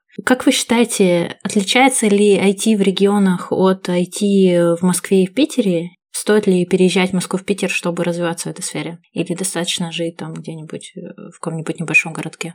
Я постараюсь как-то кратко, потому что у меня может затянуться монолог. У меня это наболело. Я вообще 30 лет жил в городе Липецк. Это небольшой региональный город. Я только в Питере 4 года живу. И, конечно, IT в регионах отличается. Там что мы можем видеть? Нехватка подготовленных кадров, ну, таких там типа middle plus и, и дальше. Почему? Потому что, ну, все в основном либо они уезжают в Москву Питер за нормальные деньги работать, потому что в регионах регионах им не могут столько физически заплатить. Либо они просто сидят там у себя дома, но опять же работают на Москву-Питер, особенно в послековидное время, не то чтобы ковид кончился, а после того, как он начался. Более-менее все, даже те, кто раньше прямо совсем отказывались от удаленки, все более-менее научились работать на удаленке. Крупные компании, там, московские, там, питерские, они пылесосят уже изо всех сил рынок региональный. Региональным работодателям очень сложно конкурировать с такими деньгами, то есть, грубо говоря, там 100 тысяч там могут заплатить, а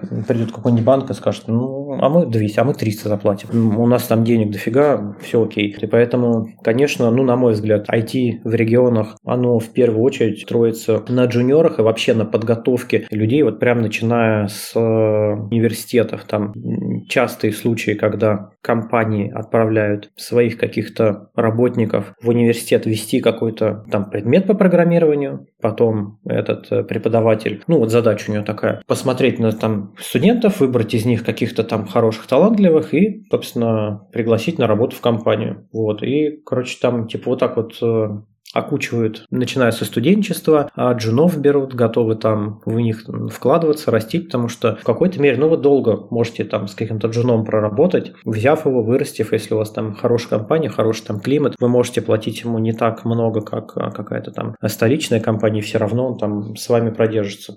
Вот. А, а стоит ли ехать вообще из региона или нет? А, ну, я как человек, уехавший из региона, и я на самом деле мечтал уехать уже давно, просто, ну вот, возможность такая мне подвернулось только в 30 лет. В 20 лет я первый раз в Питере побывал и с тех пор э, мечтал уехать и жить в Питере. А вот в 30 лет э, смог и бесконечно рад и счастлив, потому что тут очень много всякой хорошей, красивой, культурной э, жизни, выше уровень жизни, качество жизни, всякие сервисы, которых в регионах либо нет, либо они мало развиты. Я этому рад. Но у меня есть знакомые, кто работает айтишником, и они работают айтишниками либо либо на, за какую-то твердую валюту, более твердую, чем рубль, либо на московский рынок. Они живут в регионах, они очень мало тратят денег, ну, потому что куда там в регионах много истратить. Вот все там об, обкупились квартирами, машинами, и, в общем-то, говорят, а нам хорошо тут. Нам хорошо, потому что мы материально обеспечены, нам все окей, а нам не нужна эта ваша культурная жизнь. У нас тут вот просто мы на рыбалку ездим, а нам кайфно. Ну, пожалуйста, если вы искренне так считаете, ну, значит, вам и правда не нужно никуда ехать. И я не такой. Мне кажется, тут каждый должен, так скажем, каждому по потребностям, а от каждого по возможностям. Вот так вот. Чувствуете, что вам хочется чего-то большего, чувствуете, что вы это большее можете потянуть, ну, пробуйте ехать. Чувствуете, что не хотите вообще ничего, ну, оставайтесь, пожалуйста, тоже хорошо. Женя, а вы с Катей думали о том, чтобы переехать за рубеж? Эм, ну, сложный вопрос. Вот мне кажется так, что если бы в России не было Питера, мы бы точно думали, чтобы переехать за рубеж. Просто мы так э, любим Питер, что вот прям вообще мы тут э, живем. Э, несмотря на то, что мы приехали сюда в достаточно позднем возрасте, но вот ощущение такое, что вот как будто мы должны были именно здесь родиться. А так что пока нет, серьезно не думаем. Ведь, может быть, ты что-нибудь расскажешь про IT в регионах? Стоит ехать или не стоит. А надо понимать, зачем ехать. Ну, то есть ехать за деньгами, если ты программист, не управленец, наверное, смысла особо нет, потому что по большому счету никто тебе не мешает сидеть сейчас где угодно и работать на кого угодно. Мы живем в новой реальности, постковидной, ну или просто ковидной, да, в которой такая возможность уж точно появилась ну, практически в любой компании. А вот если ты с точки зрения работы какую-то управляющую позицию занимаешь или там хочешь общаться больше с коллегами коллегами лично, если хочешь там больше, не знаю, ближе к проекту, быть ближе к клиенту, ну, тогда, наверное, в этом смысл есть. Концентрация умных людей здесь тоже гораздо больше. Не только концентрация там денег, не только концентрация компаний, но еще и концентрация людей. Ну, а мне со своей стороны, вот если смотреть про сферу маркетинга, то даже вот общаясь с москвичами, питерцами, я какое-то отличие по уровню знаний и так далее, профессиональному уровню, ну, как-то особо не вижу. Примерно такое же, как и в регионах. Обучаться ты можешь в любой части мира. Но в чем разительное отличие, это в числе движух. Даже не то, что вот в Москве, Питере много культурных мероприятий. Вот как профессионал ты можешь больше развиваться, потому что больше конференций, всякие встреч, там те же самые метапы и так далее и тому подобное, где вот эти люди приходят, обмениваются опытами, общаются, там ты ищешь себе наставника. Это как-то, ну, на мой взгляд, в регионах не так сильно развито, конечно, чем в наших столичных городах, к сожалению. Вот, но надеюсь, скоро это поменяется.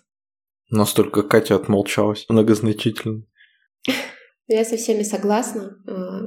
А, но еще, наверное, от себя добавлю, что я сама тоже с этим столкнулась, что в регионах, не знаю, как сейчас, но в то время, пока мы там жили, гораздо сложнее с удаленкой. То есть, если бы не пандемия, то никто до сих пор бы там всерьез удаленку как нормальную работу не воспринимал бы. И когда я первая, потом следом за мной Женя ушли на удаленную работу, на нас очень долго многие знакомые, даже родные смотрели с непониманием, типа, ну вы же дома сидите, вы что, работаете? То есть можно в любое время прийти и там, а, отвлекать разговорами, потому что абсолютно нет ощущения, что ты работаешь просто из дома. Обычно переспрашивали, а, это вы фрилансеры? То есть понимание вот реально на, на таком уровне. Когда ты говоришь, да нет, я работаю в компании просто из дома. И вот не понимали люди абсолютно. Вот только ковид это исправил и заставил хоть немножко воспринимать это всерьез. Когда когда мне пришлось менять работу, я с этим даже в Питере столкнулась, э, было очень тяжело найти именно удаленно. Я уже как-то прикипела к удаленке, я очень не хотела в офис уходить, искала работу, и мне на полном серьезе, такие причем довольно серьезные компании, что меня удивило, говорили, что нет, мы за то, чтобы работник работал в офисе, тогда он точно будет работать, а дома мы не знаем, чем он там занимается, и не важно, что он там задачи сдает в срок, нам важно вот контролировать, чтобы он был перед глазами. И меня это сильно удивляло и подбешивало, конечно. Я рада, что сейчас э, изменилась ситуация немного.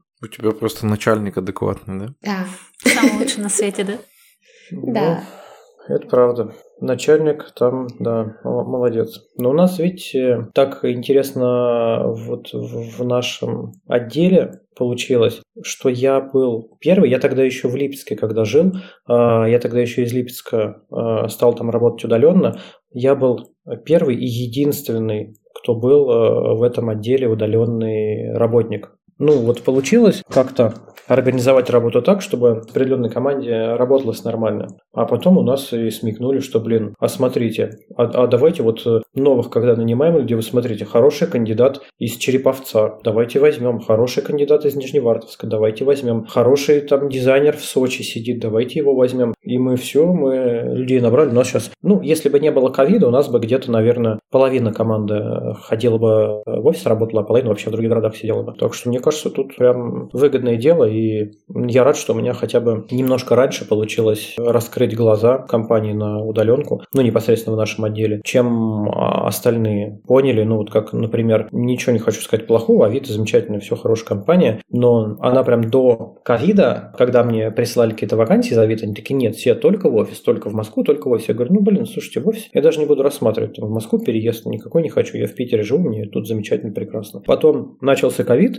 начали уже приходить рассылки, что если вы хотите рядовым разработчиком, тогда можно удаленно. Ну вот если тем лидом, тогда вот, пожалуйста, в офисе. Потом уже тоже через какое-то время уже там ковид э, бушевал, там все там удаленку устаканивалось. Потом уже разговоры были, что такие, да в принципе тем лида мы готовы рассмотреть удаленного, так что вот э, посмотрите, рассмотрите вакансии. А я про это еще, не знаю, лет 5-6 назад говорил, что круто, можно делать, будет все классно, надо только уметь. А мне ходили, говорили, что я дурачок в Твиттере. Но, к счастью, не все, и я рад, что вот так а, получилось хорошо в итоге.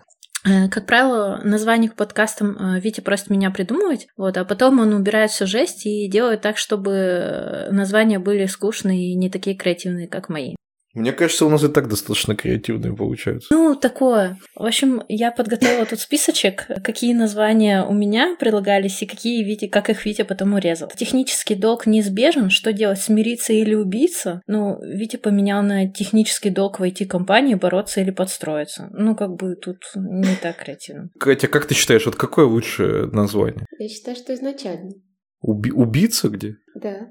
Вот видишь, Витя, Видишь? Ну, смотрите, там еще и в рифму. Вот я обожаю, когда название в рифму. Это прям просто офигенно. Так у меня тоже а. в рифму получилось. Ну, бороться, подстроиться, такая рифма себе. Не, не, сказать, чтобы рифма. Знаешь что, вот Катя не знает название. Вот ты э, спроси сейчас название и не говори, какой из них настоящий. Хорошо. Как создать классную команду разработки? Или как Г превратить в К? Или чем отличается группа разработки от команды? А, ну, в данном случае я все-таки за более э, краткий. Ну вот, Г превратив в К, по-моему, это... Ну, это такой на грани кликбейта такого, ну, мне так кажется. Я напоминаю, Зоя маркетолог, поэтому тут это нормально. И надо еще в название вставлять, достаточно лишь просто использовать, и такое многоточие. Эй, мальчик, виски нам налей, мы теперь на Америку работаем. Витя сказал, что никто не помнит и не поймет эту шутку. Вы поняли? Про что речь? Блин, это про ну, выпуск про только, стартап из долины. Только там, наверное, водочки налей должны Да, быть. если про да, брата, да. то а там тут наоборот, типа, они наоборот в Америку летят, поэтому им надо виски, понимаешь? А, о, вот это что тут у Зои двухходовая штука. Не, не обычная каламбур, а двухходовочка. И последний выпуск про менторство. У вас там «Зачем нужны менторы?» или, ну и продолжение. Вот, а у меня было «Свежие жизни – это ментор». Витя сказал, что никто не помнит эту рекламу. Ну, мне кажется, если не пропеть, то тогда уже теряется часть смысла. Ну да, но а если пропеть, конечно, очевидно.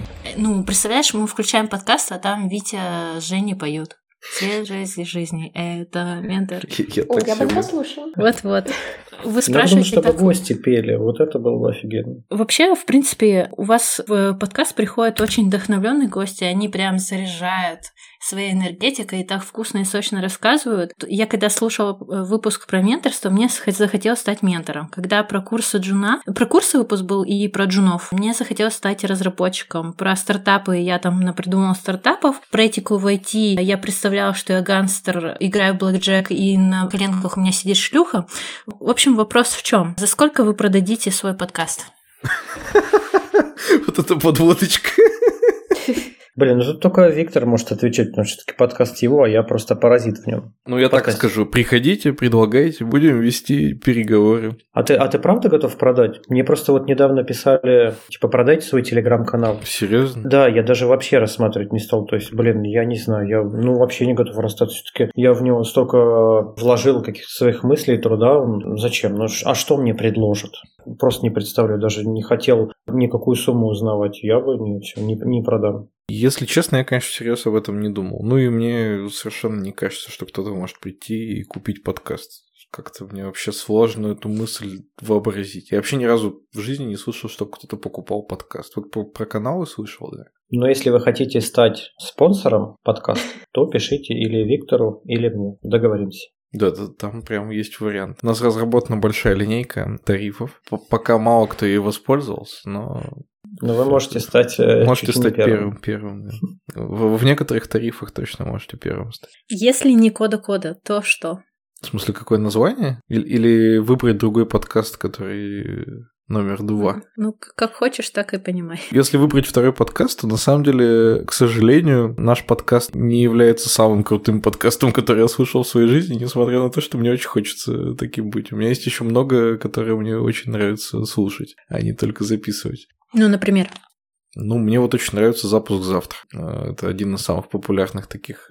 Ну, он, наверное, не айтишный, он типа около айтишный. То есть он про айтишные штуки, но для широкой аудитории. Мне кажется, если честно, он более айтишный, чем кода-кода. Да? Ну, ну так, может хорошим. Там, типа, какие-то все-таки детали, кишочки, мне кажется, более вскрываются. Там, ну, там больше технических тем, вот так скажем. Мне так Это кажется. да, да, темы там более технические, да, но как-то вот ему удается на более широкую аудиторию. А у нас все-таки такие выпуски, которые, ну, вот, допустим, моей маме не, не очень понятны. А там вот Самат прямо для мамы разъясняет. И почему-то да. мне кажется, что там мама прямо понимает. Вот этому надо, наверное, как-то у него поучиться. Ну, тут э, Двоякая история. Короче, все-таки у меня в сердечке это, это может быть супер банально, но вот радио Ти, радиот, там кто как называет, это прям вот мой э, топ-1, просто потому что это первый IT-подкаст, который я начал слушать. Сейчас я слушаю... Еще до знаю, того, как там... это стало мейнстримом. Когда еще слова да. подкаст, мне кажется, не было, а радио Ти а, уже был. Да, а, я начал радио Ти слушать лет 8, наверное, назад. Ну, я вот. так же, на самом деле, давно очень. Да, и несмотря на то, что сейчас я уже вот э, слушаю, ну, мне очень нравится, что там есть тайм-коды, кстати, предложение делать тайм-коды в коде, блин, тайм-коды для коды-коды, вот. Обожаю каламбуры. Я сейчас э, слушаю радио Ти, где-то я скачу по тайм-кодам, ну, потому что, ну, правда, у меня уже там реально там список 20-30 подкастов, я уже э, смотрю на какие-то темы и такой, блин, вот эту тему послушаю, вот эту тему послушаю, остальное на выпуск э, большой, длинный. Да, у них по три часа выпуски, причем каждую неделю. Ну, там не по три, но где-то по два, но да, а, мое большое уважение. Вот. А из новых таких, которые, с которыми я а, позже познакомился... Новая волна. Да, для меня старая волна это вот Радио Ти и Девзен. Это самые такие два флагмана, которые у меня в сердечко вошли с самого начала. А из чего-то нового, это, наверное, вот действительно запуск завтра, я согласен, подлодка, и потом доделаю. Потом доделаю это название подкаста.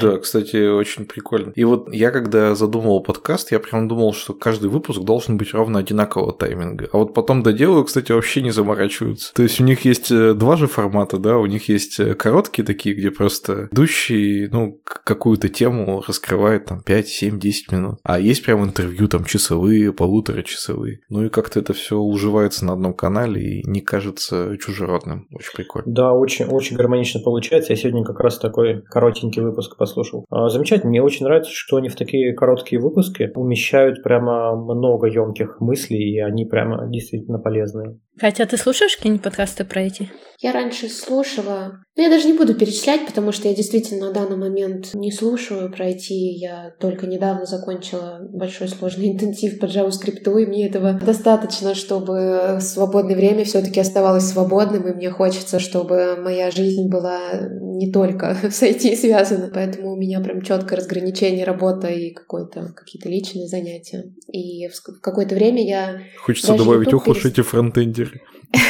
Прости, не удержался. Не, как раз вот Катя нетипичный фронтендер, потому что она не следит за всеми супер-пупер там вышедшими позавчера фреймворками и не говорит, что нам срочно нужно проект переписать с нуля на новый какой-то там, на TypeScript, например. На Svelte. Сейчас все все переписывают на Svelte. Да, да. Ну вот, кстати, Катя говорит, что не слушает айтишный подкаст, а я ее пару раз застукал за тем, что она веб-стандарты смотрит. Mm. Ну, я раньше, раньше смотрела, я уже очень давно не смотрела. Да это я раньше, да я всегда могу остановиться. Ну вот и остановилась, собственно. Ты так сказал, как будто зачем-то непристойным застукал. Ну, да. Мы Катю перебили. Продолжи мысль. Извини. Да нет, собственно, уже закончила. Я просто как-то... У меня постоянно есть что-то, какие-то дополнительные, назовем это тоже проектами личные, которые мне хотелось бы все-таки делать и успевать их делать. И если я еще буду э, обвешиваться подкастами пройти, мне кажется, я не знаю, я разорвусь.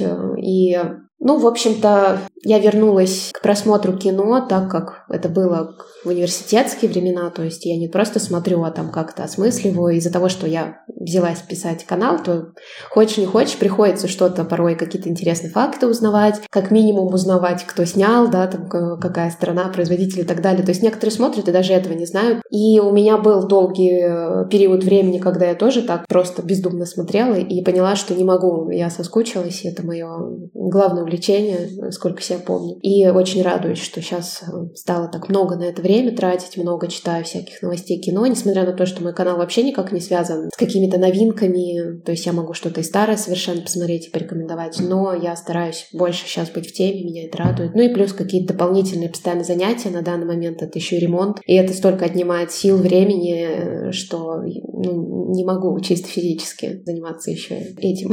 А, про кино интересный факт я вспомнил, что в каком-то году ты устроила марафон, вот напомню, по-моему, ты 500 фильмов за год посмотрела, там да. что-то такое было. Да, но это безумие, это никому такое не советую. А, да, я действительно справилась, причем это настолько безумие, чтобы вы понимали, что э, даже мы продолжали смотреть сериалы, потому что Жень не может без сериалов, и я, мне предлагали, ну, друзья говорили, ну, ты, типа, чего ты смотришь сериалы, это много времени э, тратится, и можно каждую серию считать, и я, ну, понимала, что это слишком чит, и я считала по сезону. И некоторые сезоны бывали, ну, там, 20 с лишним серий, я все равно считала один сезон за фильм. И получается, то, что я уложилась 500 фильмов в год, это действительно какая-то, какой-то такой трэш, что я многие сейчас уже, конечно, плохо помню, и что смотрела, что нет. Некоторые пересматриваю и понимаю, что это совершенно какая-то сумасшедшая фигня была. Ну и как-то 100 книг еще прочитала, и это было гораздо более качественным, чем, чем 500 фильмов. Я извиняюсь, это в тот же год или как-то соседние Нет. года хотя бы? Это следующий был год. У тебя какой-то заранее заготовленный список был 500 фильмов? Или ты типа вот сегодня хочу посмотреть то? А, нет, у меня не было такого списка. А, я вообще очень давно зарегистрирована на Кинопоиске, я там выставляю оценки, и у меня там копится папочка «Посмотреть», и она копится с такой скоростью, с какой я не успеваю смотреть. То есть даже когда я там 500 фильмов эти посмотрела, все равно папочка просто расширялась. То есть там посмотрел один фильм, на 10 прибавилось. Из-за того, что читаешь какие-то постоянно новости, кино, все хочется посмотреть, объять необъятно. И вот я просто из этой папочки смотрела и, ну, просто брала по настроению, по... Ну, типа, если сильно загружена голова, что-то полегче. Если настроение располагает, что-то посложнее, такого плана. Как раз вот нас ждут скоро новогодние каникулы. Как можешь посоветовать какие-нибудь, э, например, 3-5 фильмов, которые стоит посмотреть на новогодних каникулах? Это очень сложно, чтобы не ударяться в банальности, не перечислять всеми любимую классику, те же «Один дома» и «Гарри Поттера», все равно все будут пересматривать. И интересно, что когда мне задают этот вопрос, э, и спустя время, когда опять встречаю этого человека, я спрашиваю, что в итоге смотрел, и он все равно говорит, я пересмотрел всего «Гарри Поттера», «Один дома» и так далее. То есть, что бы я ни говорила, люди все равно будут смотреть «Гарри Поттера» и «Один дом». Я, кстати, только сегодня успела уже посмотреть «Один дом» и первый, совершенно случайно. Но из чего-то нового я вот уже советовала у в канале мультфильм полнометражный «Клаус». А, я, пожалуй, продолжу его советовать, потому что люблю такие истории, когда я сама относилась довольно скептически. По-моему, на Netflix он вышел угу. год перед ну, прошлым кажется, года годом. два или три назад. Да, а. да, два года назад. И мне сначала не нравилась анимация, я думала, что это будет что-то очень такое глупенькое на раз. И в итоге мне так понравился этот мультфильм, и я всем его рекомендую. Так что, если не смотрели, то вот как минимум вот этот мультфильм можно. А так, из того, что действительно стоит, и это не не что-то одноразовое, прям так сразу. А еще классика это реальная любовь, наверное. Я обожаю реальную любовь. Это обожаю просто, но Женя не хочет со мной его пересматривать. Я страдаю. Я думаю, что если он в этом году не будет... Женя, если ты меня слышишь, то если ты в этом году не будешь пересматривать со мной этот фильм, то я буду смотреть его одна. Но я все равно... Я просто столько много раз смотрел его, но ладно, я готов. Хорошо. А, кстати, раскрою страшную тайну. И Женя, представляете, очень много не смотрел советской классики. И даже «Иронию судьбы» или «С легким паром» он не смотрел. И мы с ним вместе уже вот были, строгали оливье и смотрели этот фильм. Так что приятно, что я Женя что-то открываю, даже из классики. Ну да, меня много вообще фильмов прошло. Я, я кстати, ну да, странно, я много вот классического не смотрел. Я буквально на днях закончил «Великий Гетсби» смотреть, например. И, и начал «Талантливый мистер Рипли». Я такой с запозданием по фильму иду. Ну, лет на 10, похоже. Да. Даже больше. Зато все новые сериалы, чуваки, я прям все смотрю. Там какой-нибудь игру в кальмара, пожалуйста, Hellbound, окей. Убийство в одном здании, все посмотрено. Бумажный дом, нам вот полсерии осталось посмотреть, что там профессор, как выкручиваться будет. Все прям в сериалах я а, на переднем краю. Про реальную любовь у меня тоже э, офигенские воспоминания. Новый год и вот этот традиционный фильм для меня. Вот я как-то один раз заставила Витю со мной посмотреть. Э, с тех пор он ходит и всем рассказывает, что у меня любимый фильм какая-то любовная любовь. И он сроду больше никогда со мной не будет никаких мелодрам смотреть и всякой такой чуши. Так что, Катя, ты не расстраивайся, если что, я могу с тобой онлайн посмотреть вместе реальную любовь, а они пусть там своих этих смотрят. Я просто засыпал уже. Зоя говорит, нет, это лучший фильм на свете, мы должны смотреть его до конца. Я говорю, ну вот я а. проспал последние 15 минут, что здесь происходит? Зоя говорит, да ничего, они просто все любят друг друга. Как у тебя слеза не наворачивалась, когда он эти плакаты э, ну, переворачивал, а, стоя у двери. Блин, вообще класс. Кира Найтли такая миленькая. Я вообще очень люблю Хью Гранта, и несмотря на то, что не могу вспомнить еще хоть один какой-то с ним прям рождественский или новогодний фильм, но вот они такие милые комедии с ним, что можно еще их смотреть на новогодних каникулах, потому что это какой-то... С каждым актером комедии в собственный жанр превращаются. То есть вот мы знаем, если играет Адам Сэндлер, мы уже представляем, какого плана комедии, да, там, не знаю, какой-нибудь Стив Мартин тоже мы представляем. А вот э, с Хью Грантом это такие милые, такие английские, э, с мягким юмором фильмы, что романтические, что я их обожаю и э, готова пересматривать. Вот они какие-то... Когда ты не смеешься в голос, а просто улыбаешься и приятно проводишь время. Вот такого плана. Дорогие слушатели, мы решили закрыть э, наш IT-подкаст, и теперь у нас будет подкаст про фильмы, который Ура! называется «Кино-кино». Блин, надо еще про игры фильм, сделать. Фильм, я про игры фильм. вообще тоже. А, а, действительно, фильм, фильм, фильм круто. Я еще про игры могу много разговаривать, вообще с удовольствием. Надо какой-то альтернативный да, подкаст открывать. Принимаю приглашение в гости на подкаст про игры. Пишите. Жень, как весело отпраздновать э, Новый год, если ты программист? Ну, за исключением елки и смертей множественных вокруг нее. Ну вот ты срезала самое, а, самое интересное. Я не знаю, вообще меня, наверное, глупо спрашивать, что делать, если ты программист, потому что я уже наполовину в менеджера мутировал. Ну, я такой, типа, полупрограммист, полуменеджер. Ну, я не знаю. Какой-то смешной шутки я не придумал, а если серьезно, то не вижу никакой особенности вот в программистах и в каком-то веселье. Просто соберитесь там с друзьями, с родными, э, сделайте какой-нибудь там, ну, хорошо проведите время, как, как вам нравится. Вот, допустим, мы с Катюхой любим под елочкой с боссами драться, блин, да нам Кому-то нравится с друзьями там проводить, ну, окей. Кто-то там с семьей хорошо время хочет проводить, понятно. Кто-то хочет, не знаю, там какой-нибудь там код пилить, да тоже хорошо. Лишь бы вы это делали из искренних побуждений. Не просто потому, что, блин, надо там срочно еще что-то. Все это новогодний праздник, новогодние каникулы. Отдохните и займитесь, наконец, тем, что вам искренне по душе. Не мучайте себя, любите себя. Ой, я как-то все 1 января писал код. Просто вспомнил эту историю, раз уже не начал. Но один раз в жизни у меня такой был. Пару раз я что-то какие-то правки вносил в новогодние праздники, но это не, так, не то. А тут вышла библиотека 3GS, и я такой, блин, можно же делать 3D-игры в браузере.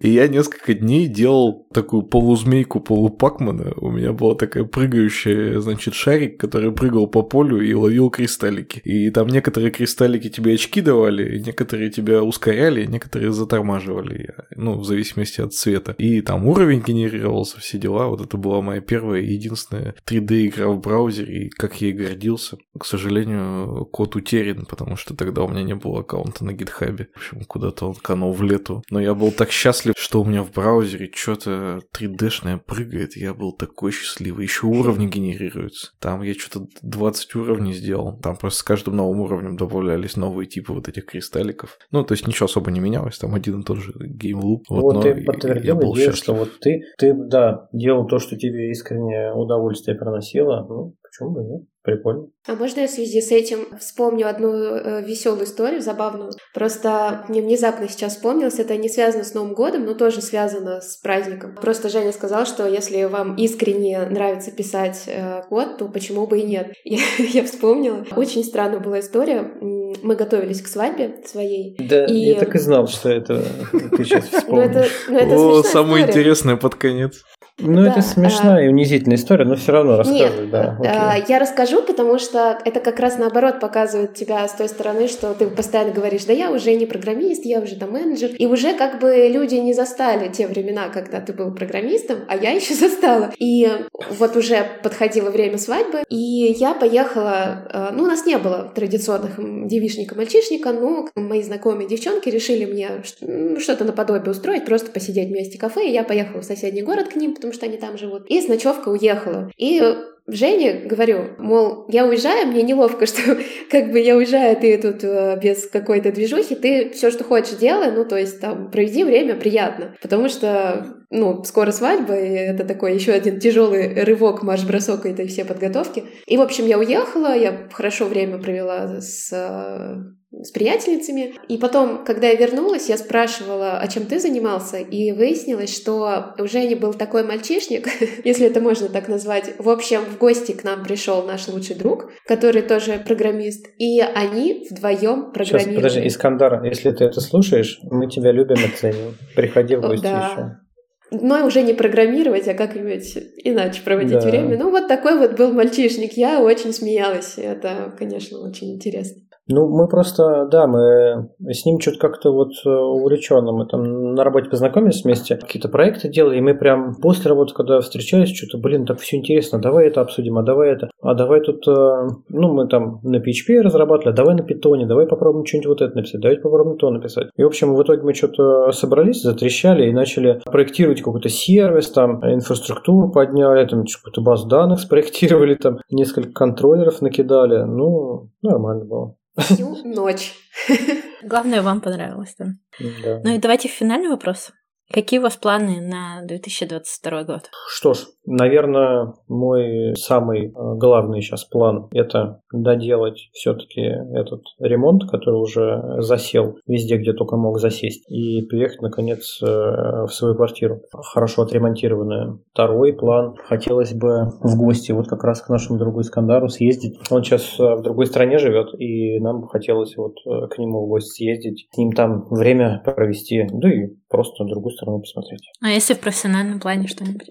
В профессиональном плане я бы, наверное, сделал упор на свой консалтинг, которым я занимаюсь, который сейчас идет там потихонечку, идет, продвигается, все хорошо. И у меня на следующий год намечен как минимум один хороший крупный релиз, который вот я бы искренне хотел, чтобы сложился так, как надо, и дальше все только наращивало обороты. Витя, у тебя? Вывести коду-коду в топ Apple Music, ну или вообще во все возможные топы. Если а серьезно, я очень хочу выступить на какой-нибудь крупной конференции. Вот Женя знает, что я тут на одну подался, но пока меня динамит, и, видимо, совсем продинамит. Организаторы, если вы это слышите, а мы можем назвать конференцию? Не, давай не будем, ну зачем? А вдруг Окей. не продинамит, потом неудобно будет. Но на всякий случай, если вы слышите, то а, рассмотрите еще раз доклад Виктора. Что все, давайте закругляться. Раз у нас сегодня выпуск наоборот, э, девчонки, ваша очередь.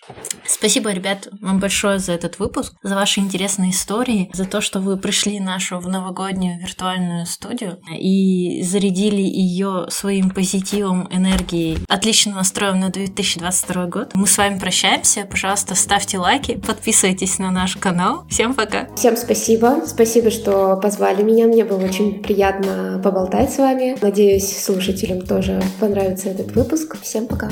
Пока-пока. Пока. До новых встреч. Всем пока.